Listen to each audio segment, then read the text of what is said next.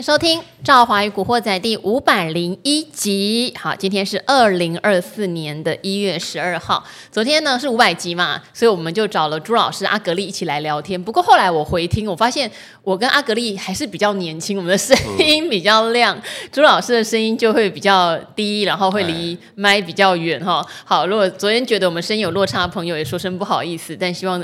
有还是从我们的内容中得到收获。那今天来的呢，是一位我非常嗯，我觉得我非常尊敬他。好、哦，我们虽然认识的没有像 朱老师阿格丽那么早，我们算是比较晚认识。嗯那有一句话叫“相见恨晚”嘛，好，因为我去年报酬率最高的一档股票就是这位来宾哈，哦、当初跟我分享的哈，哦、我先介绍他出来，就是存股总编富旭哥。赵王你好，古惑仔的听众朋友大家好。好，哎，你自己还不晓得，但听众一定晓得，就是群光啊，是是是。好，但是我也很后悔没有帮富旭哥。做后续的追踪哦，因为后来我真的有听到蛮多群光的好消息哈。那那也因为很多高息 ETF 把群光纳入嘛，所以他的买盘对，所以他的买盘一直都不断哈。这个就要很谢谢富旭哥。那大家等一下，我也会帮。呃，所有的听众朋友问哈，因为富旭哥他在选股票的时候有一些基本逻辑，嗯、还有我相信很多人的心里面会有一个想法，对，我知道你们讲的好多股票都很好，嗯，可是我怎么知道我要把资金压在哪一档呢？哦，因为富旭哥有讲过他过去的投资经历。曾经有一笔让他交易大翻身的，就是把钱放在钱柜这档股票上面，因为大部分人资金都压在上面了，所以赚了很多。就像去年群光曾经是富旭哥第一大持股，好，所以等一下我们要来问富旭哥了。这么多股票体质都很好啊，你也知道他们殖利率很高啊，有前景啊，你为什么知道它会是你的第一大持股？你怎么选择的？哈，好，但是在这个之前，我想请富旭哥先分享一下，因为你已经筛出了一批哦，对，有。有的是你的旧爱，有的是你的新欢，嗯、对不对？哈，对但是都是除夕的早鸟股。但我记得上次你明明跟我说，你今年没有要除夕早鸟股，你今年要中鸟跟晚鸟。对，为什么你现在又开始看早鸟？你说？对，上次对，对，说实在，我关注的除夕早鸟股啊，嗯、就是这那四五档。哦，就那四五档。对，那这四五档哈，包包括神机啦，嗯、那个那个群电呐，记录啊，对啊。都大涨了，去年都大变标股嘛。上次你来的时候，他们都涨蛮多的了。对对，然后所以你上次你问我这个问题的时候，我真的真的就是不想今年不想做除息早鸟股。哦。但是最近我又深入去研究一下，除了这些我本来关注的之外，到底还有没有其他的除息早鸟股？我一研究，我发现，哎呦，还真的不少。哎，而且你知道吗？很有趣哦，是这两年嗯增加很多。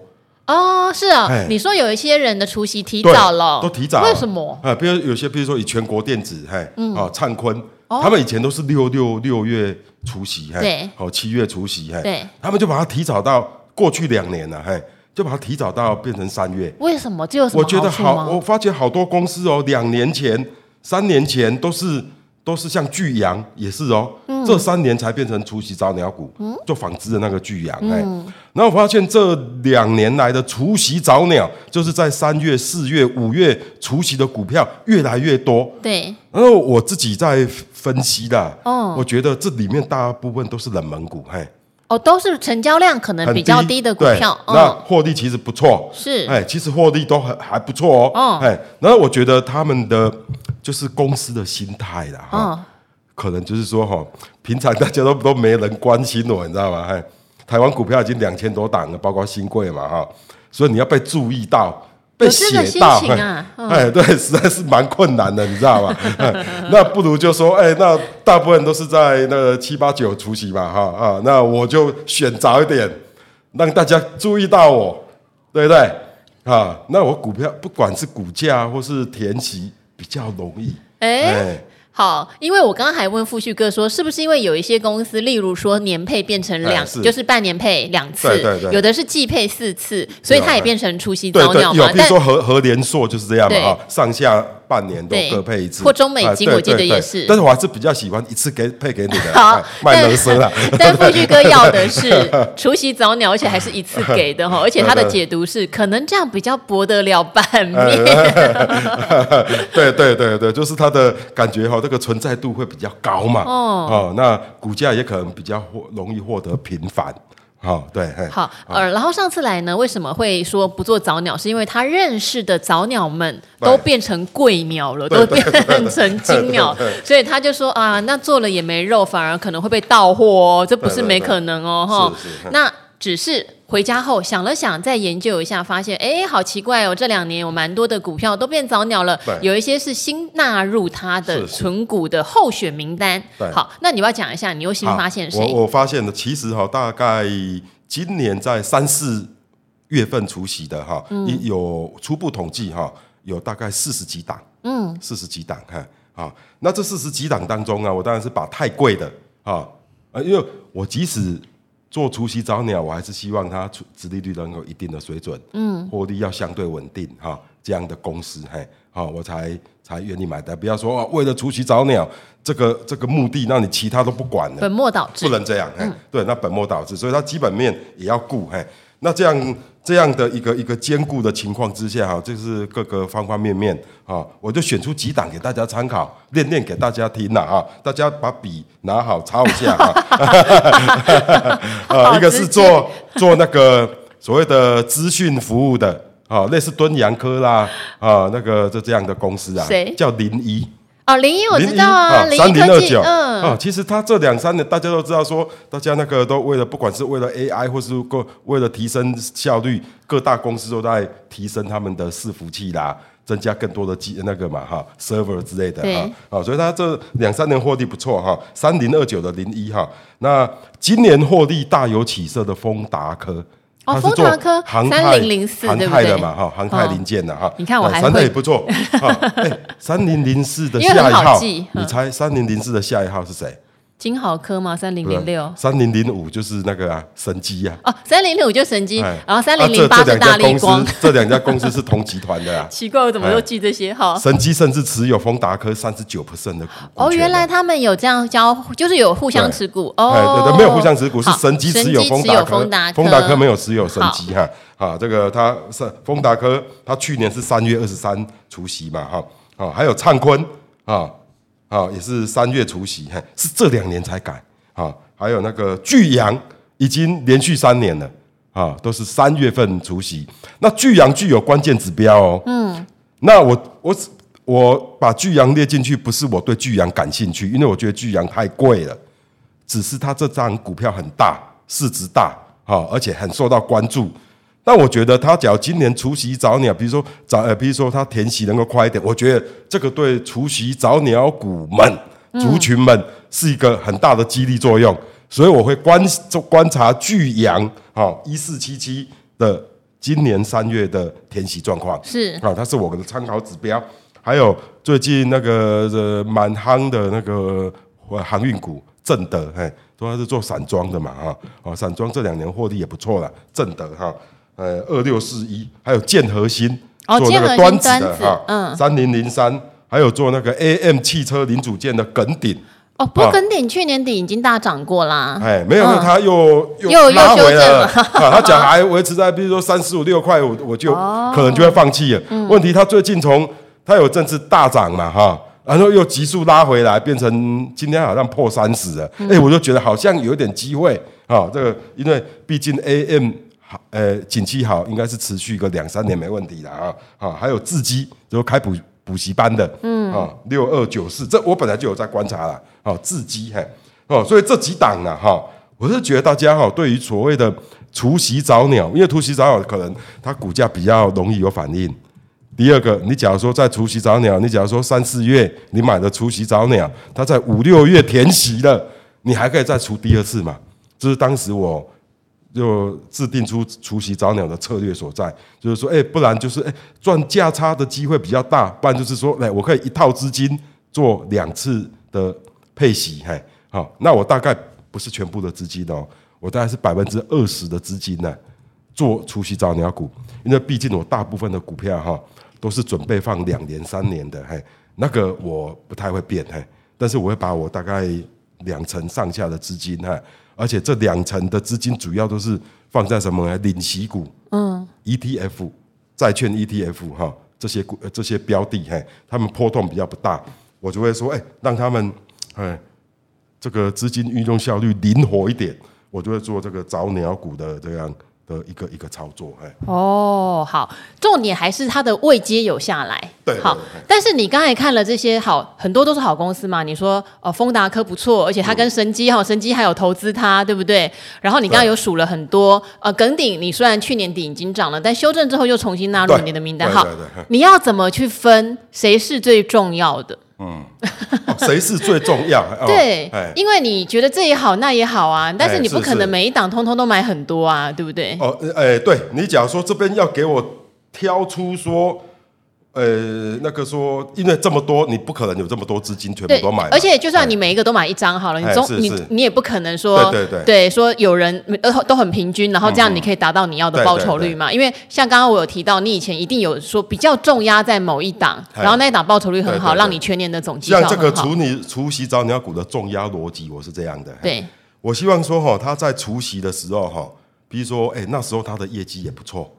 他在除夕的时候业绩也不错，嗯。比如说，哎、呃，我举，呃，今年我看到一个我蛮喜欢的，我用这个来做举例。好，比如说六二八一的全国电子。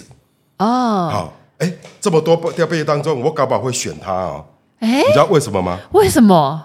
因为全国电，哎，最近不是我们二零二四年政府提出一个那个节能家电家电的补助，助，这个好像对，哎，没有。二零这是呃，二零二三年也有补助啦，嗯，但是二零二四年新的补助案也提出来了，嗯，好，好，而且他说这个经费用完就没有了，嗯，哦，我想这个哈会对全国店，因为全国店卖最多的家电是什么？是冷气。哦，第二个是冰箱，对，就还有第三个大概是电视，哎，电视大概是没有节能的，哎，然后就是冰箱跟冷气最符合资格，它卖的最多，哎，那一月份又是什么日子？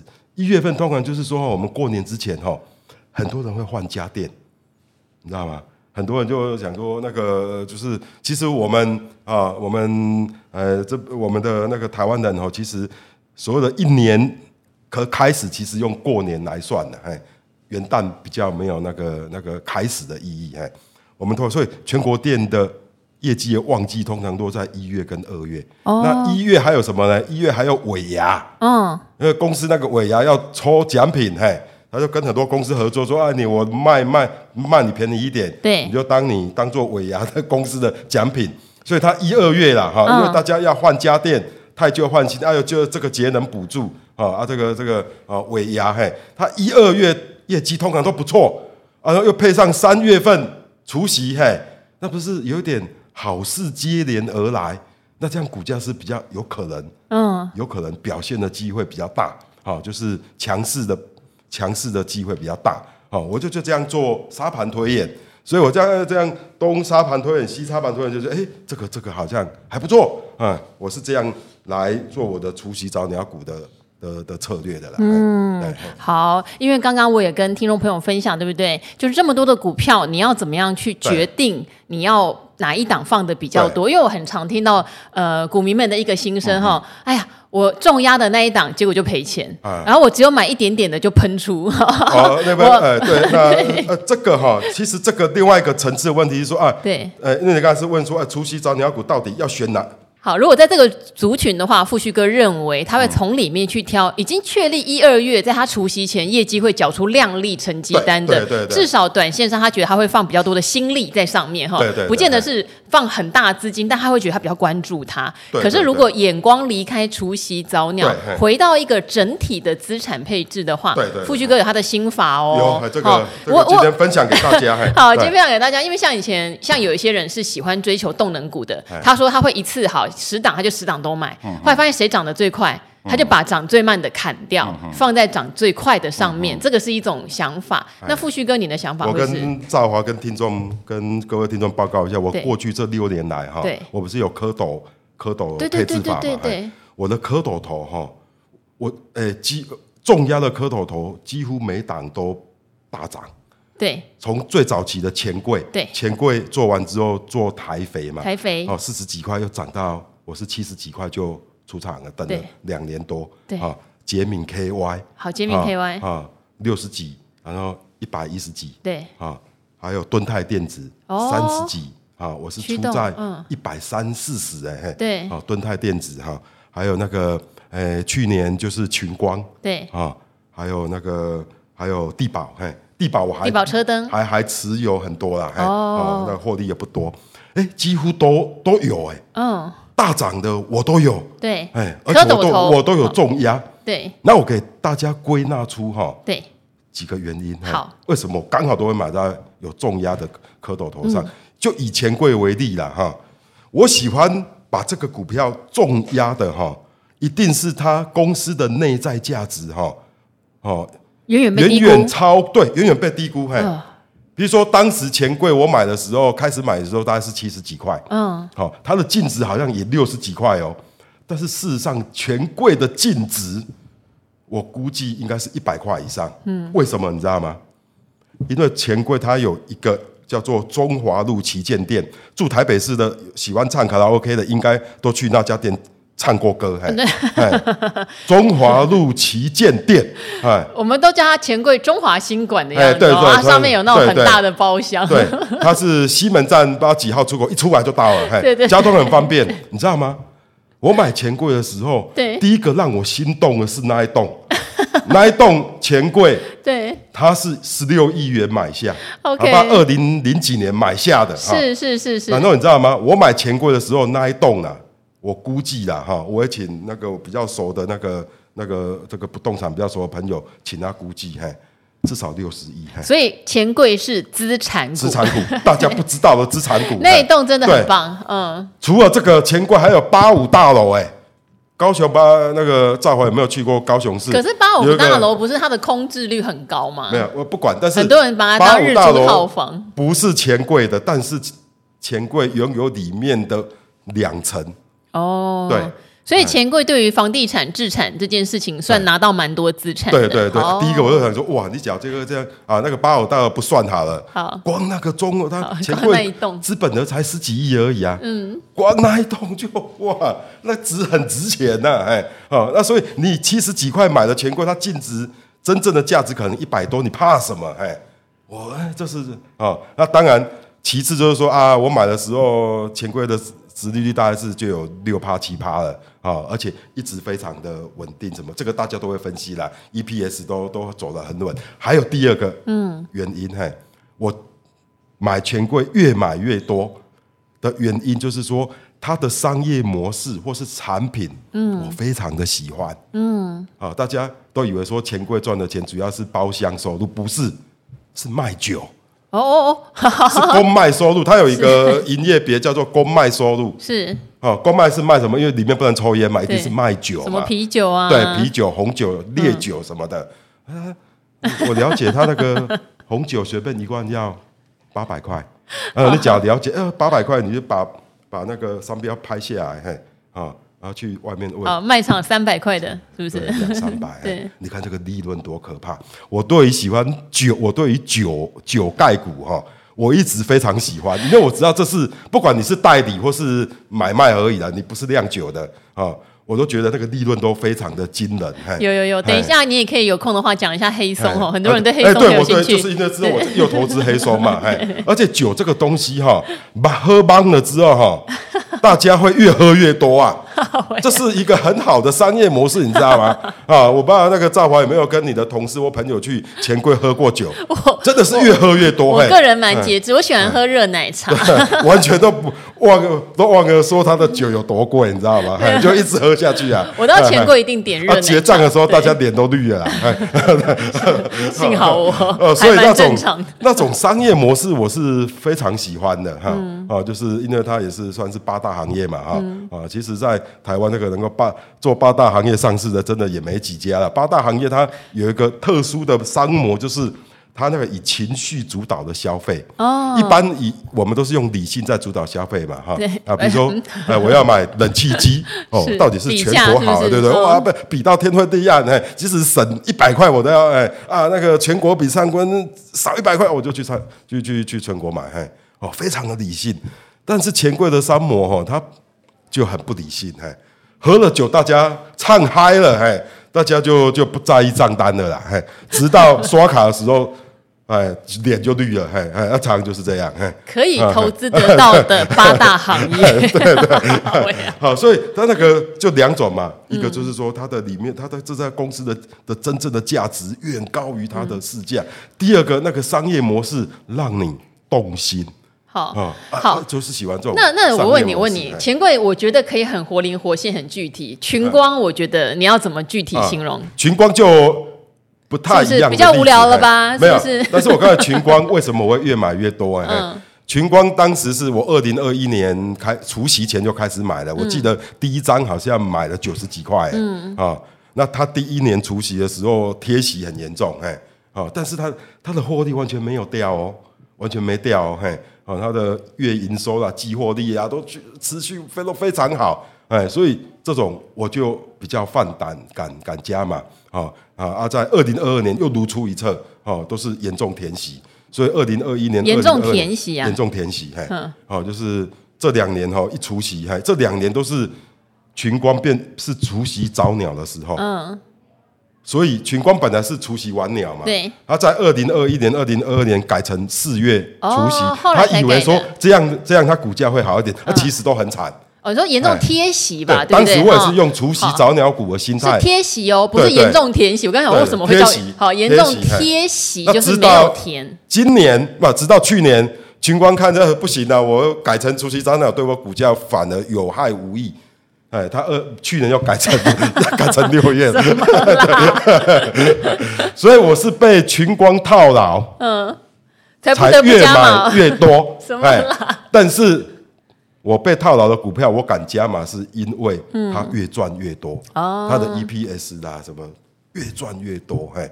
哦，当然了，后面的产业分析主要是说哈，我看哈，群光有大概三四个重要的产业部的的产品线嘛，其中有一个就是就是做那个就是那个监视器啦，哦，监视器。是。啊，那监视器哦，它越做越火，主要是中国的海康威视啊、大华科技啦，那欧美政府都禁用，嘿，然后让它捡了便宜，嘿，啊啊，这个直到现在都还在发酵。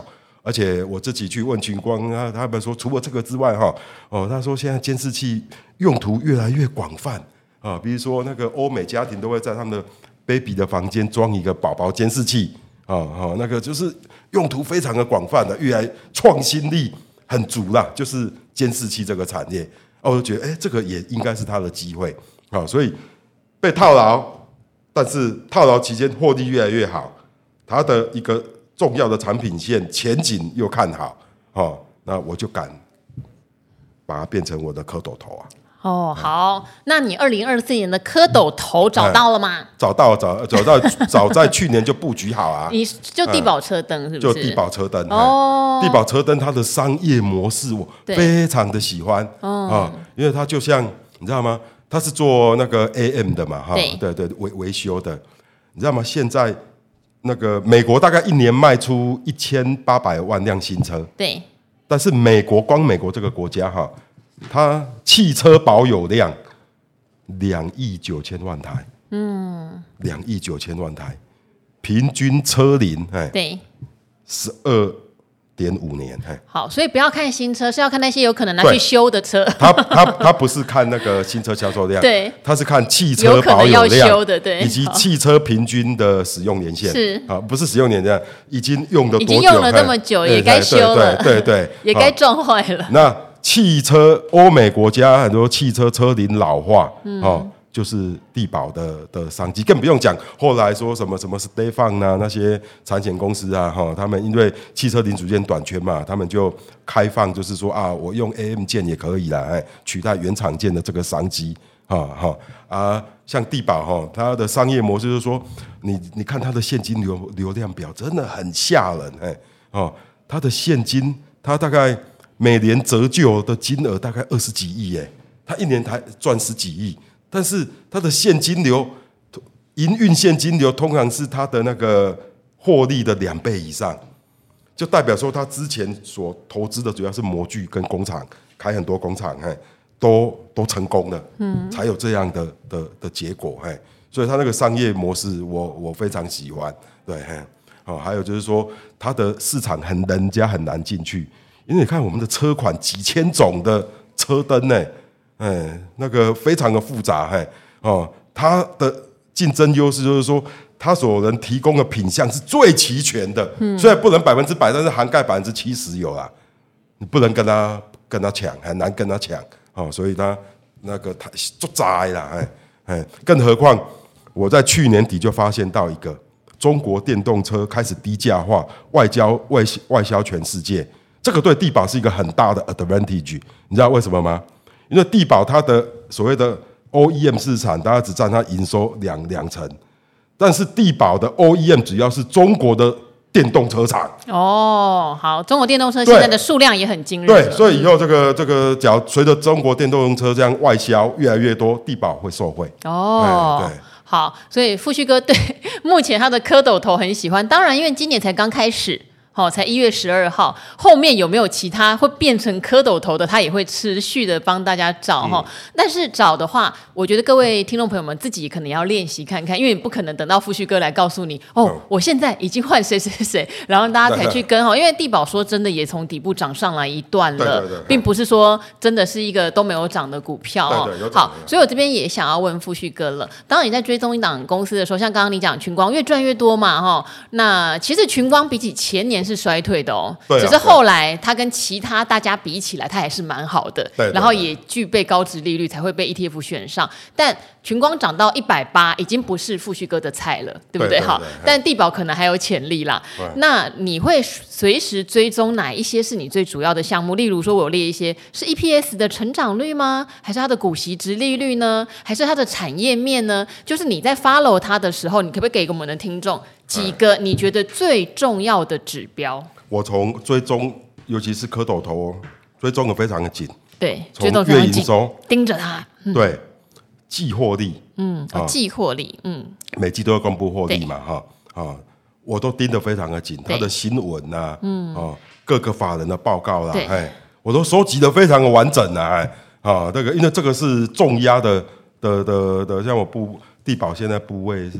八百多万，嗯，很满很多张，嘿，哎，就在，你太诚实了，把它讲出来，对，这也没什么了，因为这个都是 这是真的，但对很多大户这个是小金额的，但我们是小资族而已，不会啦，对听众来说很多了，好，啊，像你这等于是有一点压身加在上面的，我当然都是盯很紧，盯好不好？大家如果要重要，一定要记得盯很紧。我就举例，十二月营收，嗯，十二月营收。点九九亿，对，新台币，嗯，比。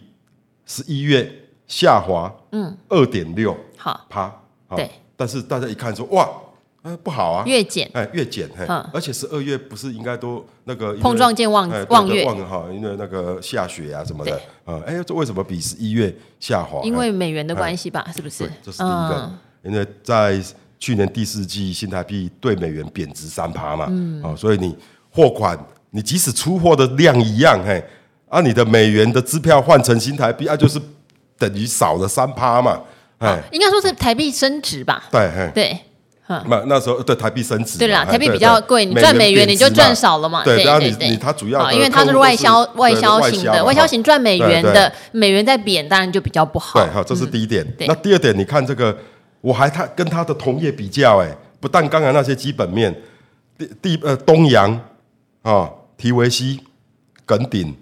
朝晖、啊，永兴 KY，哦，这些 AM 厂，我全部都研究。嗯，但是不是为了要买他们？对，是为了要跟地保比，嘿，为了要凸显地保有多好，是不是？不是，你呃，我没有，就是不是要凸显，而是说你这家公司到底表现好不好？除了自，我们刚才刚才讲什么 EPS 营收，这是自己跟自己比嘛？对，你没有比以前的进步，自己以前的进步，自己跟自己先比完，嗯，我还跟他的同业比，嘿，对，啊。比完之后，像以十二月营收，我已经做好分析了啊。帝宝的月营收的减少幅度是所有 AM 件当中最少的哦，二点多。像 TVC 大概十几趴啊，跟同业比，对它的月减幅是最少的。东阳好像四五趴，嘿，月减，嘿，好，那而它的年增率却是最多的。嗯，你只要跟二零二二年十二月比，它大概成长了十二趴嘛，年增率却是最高的。哦，这个，哦，就哎，跟同业比，你假如说要打分数，也也也是第一名呢，啊，哦，那跟自己比，我觉得也还也还可以啊，啊，我是这样在追踪我的蝌蚪头的，嘿，哦、跟自己比，跟同业比，对，然后检讨，稍微只要不如预期哈，嘿，我会做减码的动作。好，对，如果不如预期，因为我刚刚也有问他说，像每年可能四五月大家就会公布真正的股息嘛，对对对，然后你会发现，哎，你本来去年预估哦，股息发放率都有七十趴，应该配多少多少，后来发现没有，对，那你会减码吗？对，会，我会减码，但是我不会把，我会减，比如说那个，比如说几张呢？对。对，做这样做做调节，比如说，假如他十二月营收假设了哈，啊、呃，我本来是预估是十六十六亿五啦，还啊啊，稍微低于我预期吧，哈，它是变成十十五点九九，哈，但我觉得，因为刚才分析这样，我觉得可以接受，就没有动。但是假如它变十七亿耶，嗯，我会加码。哦，对，那假如它变十五亿以下，对，我会减码。哎，好，等于是有一个 range 然后你本来估假设十六亿多哈，超出的话那当然加码，对对，减少一点点可能观望，减少有点多就要减码了。啊，像地宝现在已经啊，其实已经，我现在已经开始在分析它的，在预测它的第一季的 EPS 的，嗯，啊，比如说，假如我我预测第一季 EPS 是四块，嘿，嗯，哦，四块，嘿。假如它第一季哈，大概是五月，今年五月出来嘛，嘿，低于这个，比如说它变三块八，对，我就会减码。哦，啊，假如四块二，你就会加码，没有高出很多，也可能就维持差不多。啊，假如是四块五，哎，哦，那就加嘛，哎，对对，嘿，就是说我会对我的蝌蚪头哈，不但是下一年的 EPS 跟股利我要做预测，连以后就是每一季的获利我都会做是做。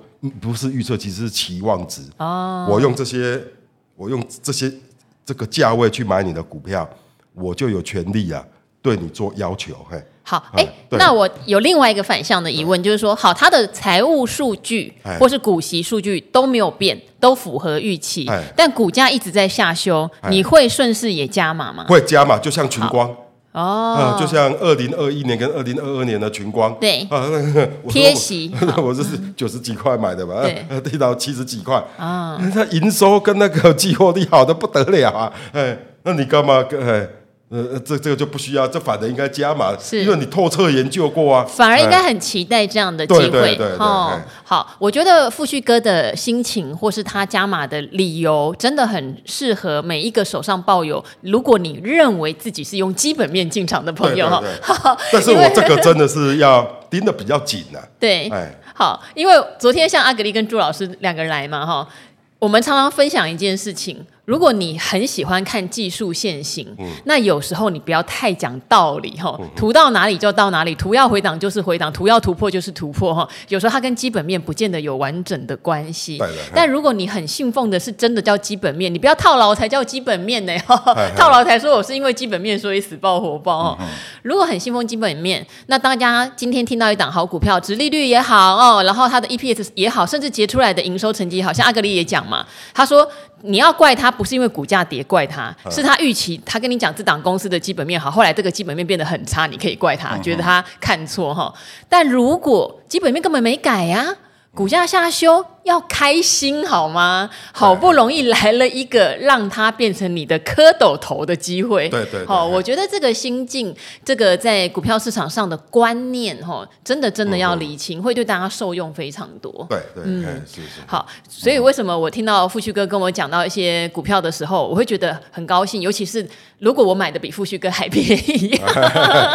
好，哎，真的耶，我会觉得很多的呃投资人的想法很有。有趣哈，像有人讲一档公司，就隔天涨停板，嗯、大家就会说好神哦。嗯、可是我觉得这有什么好高兴的？嗯、他告诉你的公司，你听到的时候已经贵了十趴哎，哦，这不代表很准，而是代表你的机会已经少了，赚十趴了。对。可如果今天他跟你讲这个公司，隔天哎，怎么是黑的啊？好出货啦，很不准，才不是。好，这个公司体质如果没有改变，它真的就是给了你一个很好的机会去。我就举举长隆二六零三的例子啊，长隆今年。年以来涨了三十几趴，好。也是我的蝌蚪投资，只是它是我现在有五档五档蝌蚪投股票嘛，长荣是这五档当中最最比重最少的，但是它却是蝌蚪投股票、嗯、啊。那这阵大涨，我一点都不开心呢、啊。嗯，说实在一点都不开心，对，因为还没有养肥，它就已经飞上去了，对对对对，它就要变青蛙了。是是，对。好，好啦，我我很喜欢跟富旭哥讲话，真的实在太有趣了哈。而且你会发现他真的盯得很紧，不是嘴巴上说说。哦，我们常常讲说，如果喜欢投机做短线，你可能盘中要盯很紧。但一样，如果你遵循基本面，不代表你不要去注意它的基本面哦，反而你要去留意它有没有符合我们当初的预估跟期待。对，好，那今天很谢谢富旭哥，也很。希望大家在二零二四年哈，听了大家讲之后，你能够可以找到自己的持股蝌蚪头。好，那就跟古惑仔的朋友说拜拜喽。好，拜拜，拜拜。